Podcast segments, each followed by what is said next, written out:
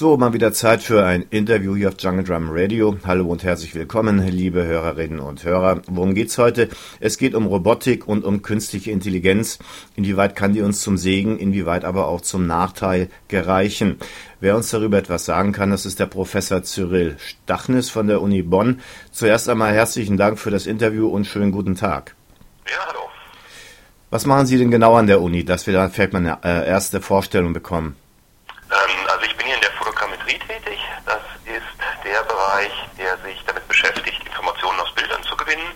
Das heißt, wenn man Aufnahmen mit Kameras macht, ähm, sind wir daran interessiert, aus diesen Kamerabildern Informationen über die Umgebung zu erhalten. Das kann vermessungstechnischen Hintergrund haben, das kann aber auch Bildinterpretation geben.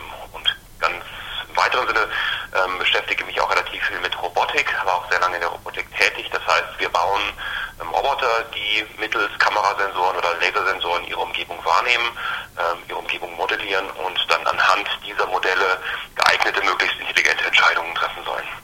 Da geht es genau schon um das Thema selber. Äh, Entscheidungen treffen, das setzt ein Mindestmaß an Intelligenz voraus. Kann man denn überhaupt Intelligenz aus Sicht eines Informatikers definieren? Also es gibt keine oder keine mir bekannte äh, feste Definition von Intelligenz. In diesem Bereich künstliche Intelligenz gibt es häufig zwei Dinge, die man unterscheidet. Das ist einmal ähm, sozusagen äh, eine schwache KI ähm, und eine, eine starke KI. In der schwachen KI ist das, was sozusagen häufig ähm, gerade im Bereich Robotik passiert. Ähm, da geht es eigentlich darum, intelligentes Verhalten zu erzeugen. Das muss nicht zwangsläufig Menschen gleich sein oder menschenähnlich sein, wird aber häufig oder viele Leute definieren das so, dass sie möglichst menschenähnlich sein möchten. Bei uns geht es äh, viel darum, sozusagen anhand von Sensordaten, die wir haben, sinnvolle Aktionen zu treffen, die für die Plattform oder für die Aufgabe zielführend sind. Und das ist was, was wir als sozusagen schwache KI oder schwache Intelligenz vielleicht bezeichnen können. Aber man kann noch nicht wirklich sagen, dass das intelligent ist. Ich hatte hier so ein Beispiel, dass zum Beispiel äh, ein Roboter nicht zwischen groß und klein unterscheiden kann, weil er nicht weiß, was ist wirklich groß, wann beginnt groß, ab 10 Meter, ab 100 Meter, ab einem Kilometer, was ist klein, ein Regenwurm, ein Mikroorganismus oder ist auch schon ein Dackel klein, das weiß er also nicht, er weiß nur größer als, kleiner als, er weiß auch nicht, warum er das, was er tut, tut. Wenn er zum Beispiel lernt, dass es nicht gut ist, von Dächern zu springen, dann weiß er immer noch nicht warum, aber er weiß immerhin, dass er es nicht tun soll. Also im Grunde genommen kann man da eigentlich nicht wirklich von Intelligenz sprechen. Ähm, warum wird denn da überhaupt so geforscht dann auf diesem Gebiet, wenn letztlich so wenig dabei rüberkommt?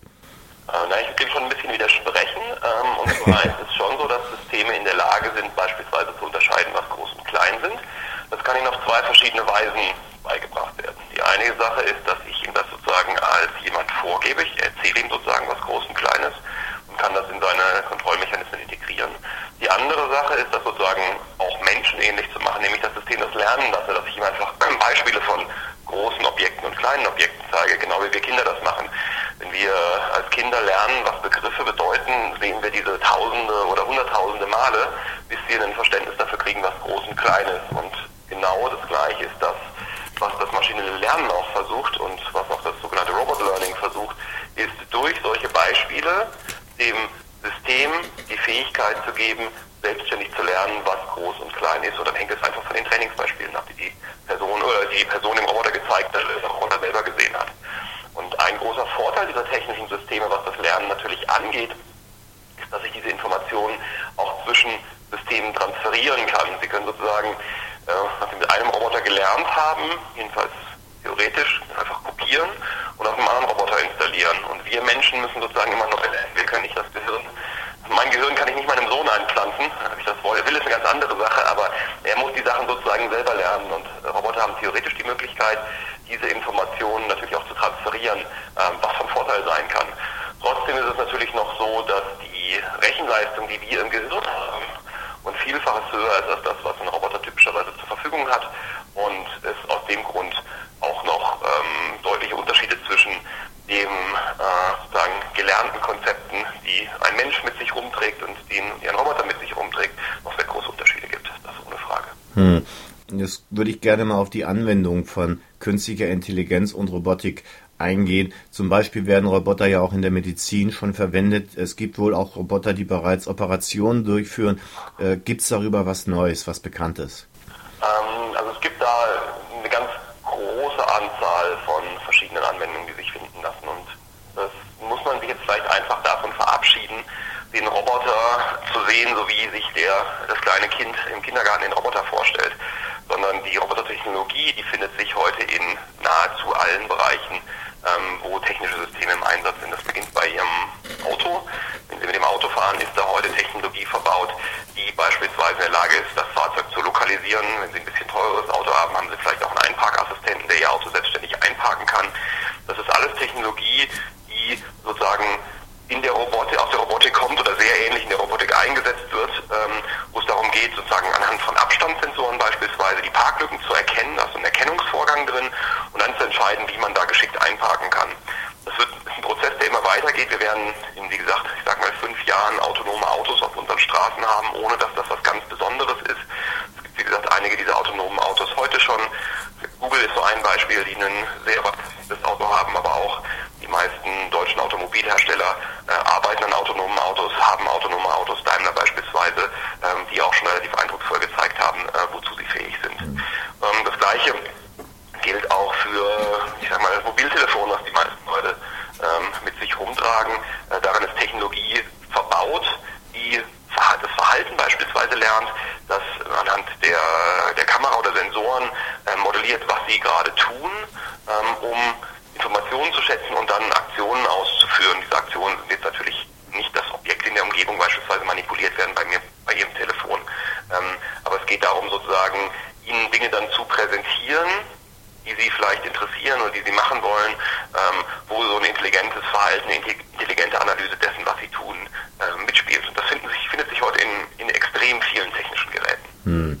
Gut, dann habe ich äh, vor Jahren schon Geschichten gehört über äh, Pflegeroboter, die in Japan zum Einsatz kommen sollen und die wirklich auch ältere Menschen pflegen. Ist da was dran oder ist das auch Zukunftsmusik noch? Ähm, das halte ich noch für Zukunftsmusik in der Form, dass Sie heute kein System kaufen können oder auch in den meisten Laboren sich kein System findet, was einsatzfähig wäre für den, für den normalen Einsatz. Aber es ist natürlich ein Forschungsgebiet. Es gibt viele Labore, die daran forschen, wie können wir Roboter bauen, Roboter nutzen, Roboter programmieren, sodass sie bei der Pflege von Menschen mit eingesetzt werden und diese unterstützen können. Ähm, das ist ein erklärtes Forschungsziel in vielen Laboren ähm, und auch in der Medizintechnik, die sozusagen sich mehr äh, oder in einigen Bereichen viel mehr Richtung Robotik geht. Ähm, in Japan, die japanische Gesellschaft ist relativ aufgeschlossen, was Robotertechnologie angeht. Ähm, es gibt dort auch, wobei ich das jetzt nicht Pflege nennen würde, aber durchaus ähm, Robotersysteme, die in Altenheimen eingesetzt werden ähm, zur Unterstützung ähm, oder Robotertechnologie, sei es um Leute zu unterhalten oder auch einfache Aufgaben ähm, durchzuführen. Genau wie Sie heute in großen Krankenhäusern auch Robotersysteme haben, die beispielsweise Transportaufgaben ähm, durchführen können ähm, in, in Bereichen, das sind fertige Produkte, die Sie heute schon auf dem Markt finden. Hm, das heißt, wir müssen uns von dem Gedanken eines Blechmannes verabschieden, der da auf dünnen Beinen da irgendwo durch den Schutt starkst, sondern äh, das sind heute eigentlich alles Bänder, Maschinen, also im Grunde ein Roboter kann jede Form haben äh, und jede Funktion ausführen, mehr oder weniger. Genau, also die Robotertechnologie, die findet sich wirklich in jeder Art von Gerät. Ähm, es ist natürlich so die Frage, wann nennen wir das als Roboter oder wir Menschen das Roboter. Ähm, da haben wir natürlich schon vielleicht Überlegungen, was zwei Beine hat vielleicht. Die meisten Roboter sind allerdings radgetrieben oder wir haben heute auch fliegende Roboter, die sozusagen, wenn sie mit dem Flugzeug fliegen, ist da auch eine Form von Robotertechnologie drin verbaut. Ähm, die ist beispielsweise erlaubt, ähm, autonom zu starten und zu landen. Das können Flugzeuge heute. Ähm, oder genau wie Sie, Sie sagen, diese kleinen Copterplattformen, die Sie ähm, heute kaufen können, die haben schon einiges an Technologie da drin und ähm, sozusagen, wenn der Gesetzgeber hier nicht relativ restriktiv wäre, ähm, würde es da auch schon deutlich mehr ähm, Robotertechnologie geben, sodass diese Plattformen wirklich autonom fliegen, weil sie das technisch sozusagen können würden. Hm. Ähm, Friedensorganisationen, die warnen immer wieder ähm, vor der Entwicklung von sagen wir mal, militärischen Robotern, Kampfroboter, irgendwelche Terminatoren, Terminators, die dann da äh, unverwundbar, aber tödlich die Lande durchstreifen und alles umbringen. Das ist so ein bisschen so eine Horrorvorstellung. Wie real ist denn das wirklich? Kann es sowas geben oder sind die einfach im Moment noch lange, lange nicht so weit oder werden, wenn es gut läuft, vielleicht nie so weit sein? die Robotik militärische Nutzungsmöglichkeiten? Das will ich überhaupt nicht in Abrede stellen. Und es ist ja auch so, dass ähm, bei verschiedenen militärischen Konflikten in den letzten, ich sag mal, 10, 15 Jahren ähm, durchaus Robotertechnologie zum Einsatz kam. Es war häufig allerdings so, dass diese Robotertechnologie ferngesteuert war durch Menschen. Ähm, aber natürlich könnte man sich theoretisch vorstellen, dass diese Systeme das auch ähm, selbstständig Entscheidungen treffen. Also man ist technisch in der Lage, ähm, Waffen zu bauen, die diese intelligenten Verhalten, also intelligente Verhalten für diese eine Anwendung, ähm, natürlich ausführen. Also das möchte ich nicht in Abrede stellen. Trotzdem glaube ich, dass wir äh, nicht in der Situation sind, ähm, dass wir wie in Terminator, wie im Terminator-Film, solche Kampfmaschinen haben werden. Ähm, A, es ist dahin noch ein relativ weiter Weg, bis sowas überhaupt technisch möglich ist.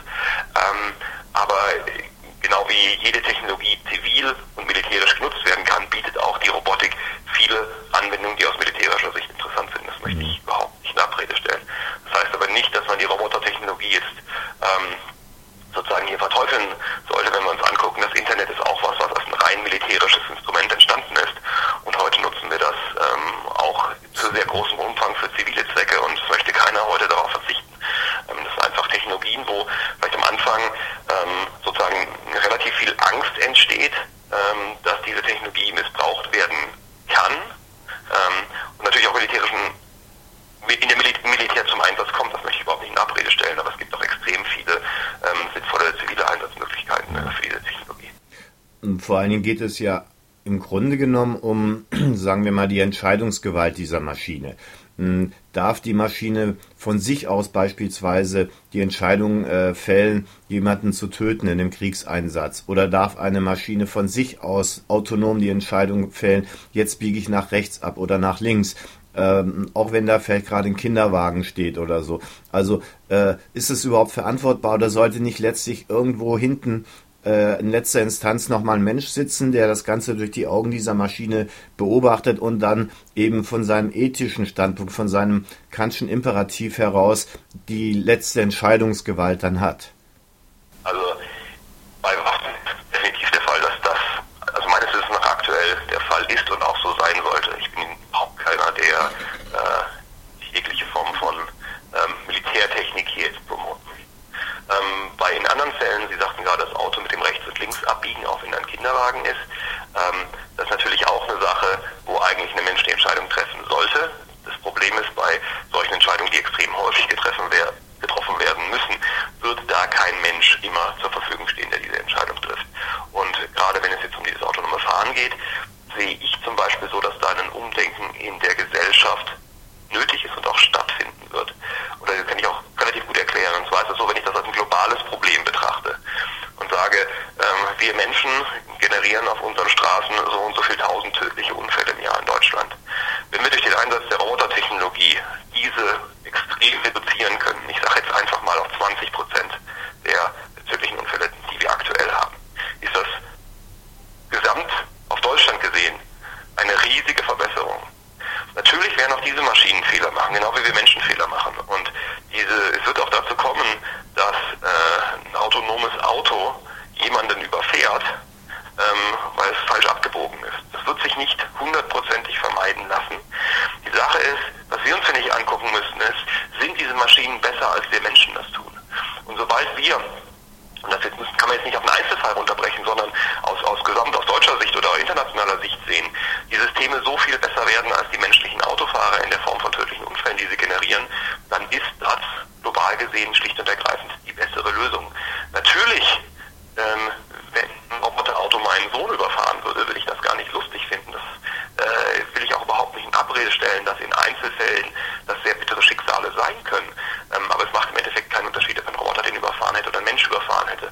Und wenn wir sagen, wir können die Anzahl der tödlichen Unfälle ähm, deutlich reduzieren, dann ist die Technik sinnvoll und für die Gesellschaft äh, ein sinnvoller Einsatz, so sehe ich das jedenfalls. Vielen Dank für das Interview.